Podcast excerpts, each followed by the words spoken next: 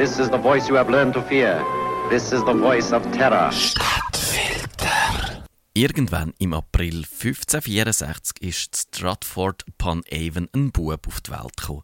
Der William ist angewachsen und hat mit 18 geheiratet. Eine Bauernfrau namens Anne Hathaway. Schon sechs Monate nach der Hochzeit ist die Tochter Susanna geboren worden. Zwei Jahre später sind Zwillinge auf die Welt gekommen. Und was der William in den Jahren darüber gemacht hat, das weiß man nicht so genau. Er ist aber ziemlich sicher ein schlauer und erfolgreicher Geschäftsmann. Der William hat Geld verliehen, Pachtgeschäft betrieben, Bodennutzungsrecht erworben und er ist auch ein bisschen ein Geizhals weil er seiner Frau nur das zweitbeste Bett hinterlassen hat. Am 3. Mai 1616 ist er gestorben, aber er ist nicht in Vergessenheit geraten, sondern in den Jahr darauf ab zu Weltraum gelangt als wichtigster Dramatiker überhaupt. Aber verdient William Shakespeare den Raum? Oder ist er nur ein Strohmann für den wahren Autor von seinen Werken, ein Autor, der es vorgezogen hat, anonym zu bleiben. Tatsächlich. In der bekannten Biografie von William Shakespeare hat es keinen Platz für 38 Dramen, zwei epische Werke und 154 Sonette. Es gibt Anzeichen dafür, dass er Analphabet war. Seine ungelenke Unterschrift zum Beispiel, wo er seinen Namen auf verschiedene Arten buchstabiert hat. Komisch auch der Umstand, dass kein einziger Brief von ihm überliefert ist. In seinem Testament werden weder Bücher noch Buchtantiemen erwähnt. Und dann stellt sich die Frage nach der grossen Bildung, wo der Autor von diesen Werk muss haben. Der Name Desdemonia in Othello hat einen altgriechischen Ursprung. Man kann nachweisen, dass er auch latinische, französische, spanische und italienische Quellen benutzt hat, und zwar auch Werke, die es im 17. Jahrhundert noch nicht auf Englisch gegeben hat. Er hat einen riesigen Wortschatz gehabt. 29.000 Wörter hat er gebraucht. In der King James Bible sind es gerade mal 5.000. Woher, fragt man sich, hat ein normaler Bürger so viel Bildung? Nicht nur das.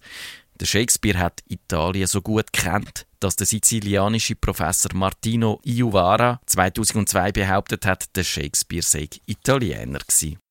Er hat müsse zu Verona, zu Mailand, zu Pisa, zu Padua, zu Venedig und zu Florenz sein, aber nur enge Vertraute von der Königin Elisabeth I. haben das Land überhaupt dürfen verlassen. Und er hat intime Kenntnis vom Königshof gehabt. Er hat zum Beispiel den Polonius nach einem realen Vorbild geschaffen. Der Polonius ist der Oberkämmerer in Hamlet, der Vater von der Ophelia, wo aus Versehen vom Hamlet erstochen wird. Das Vorbild zeigte William Cecil, der erste Baron Burghley.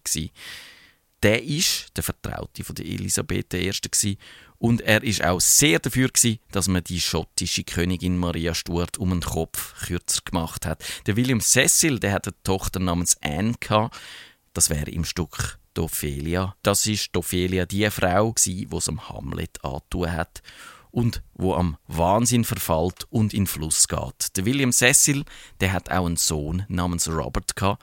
In Hamlet wäre es äquivalent da der Laertes. Und der William Cecil hat seinem Sohn Robert im Brief ganz viele Ratschläge gegeben und die findet man als eine Art ein Echo im Hamlet, wo der Polonius seinem Sohn Laertes ein paar gute Empfehlungen auf den Lebensweg mitgibt. Er sagt, dass er seine Gedanken für sich behalten soll. Er sagt, es sei vernünftig, nur wenig Freunde zu haben. Und der Polonius gibt den Tipp, gut zuzuhören, aber nicht so viel zu sagen. Dan Cecil, das Vorbild von der Ophelia, hat in Realität den Edward de Vere geheiratet. Das ist der 17. Earl of Oxford. Und darum ist der auch ein heißer Kandidat für den wahren Autor hinter dem Shakespeare. Das ist nicht nur der, wo die Ophelia bekommen hat, der hätte auch genug Insiderwissen und Bildung gehabt. Und er ist zum Beispiel auch in Italien gewesen. Aber der Edward de Vere ist nicht der einzige Anwärter für den wahren Shakespeare. Mehr als 60 Namen sind im Laufe der Zeit genannt worden. Der Dichter Christopher Marlowe, der Francis Bacon, der Jurist, der Staatsmann und Wissenschaftler, wo gewusst hat, dass Wissen Macht ist. Mit der Mary Sidney ist sogar eine Frau mit im Rennen gewesen.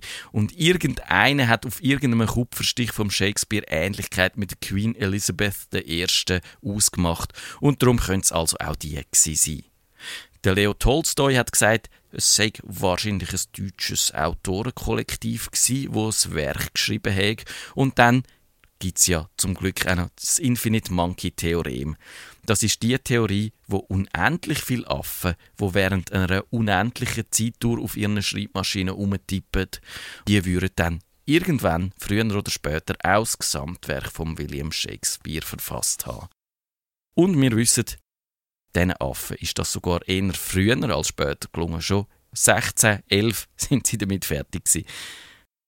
Für die Ewigkeit gemacht sind Spekulationen um den Shakespeare. Nicht nur der Mark Twain, der Sigmund Freud, der Wladimir Nabokov oder der Friedrich Nietzsche haben sich mit dieser Frage beschäftigt, sondern auch Geistesgrössen wie der Roland Emmerich. Darum ist eins sicher, dem Lärm um den Shakespeare wird noch viel Lärm folgen. Lärm um nichts, wie man könnte finden. Und darum lassen wir diese Frage nach To be or not to be mit einem Shakespeare-Zitat ausklingen. Und der Rest ist Schweigen.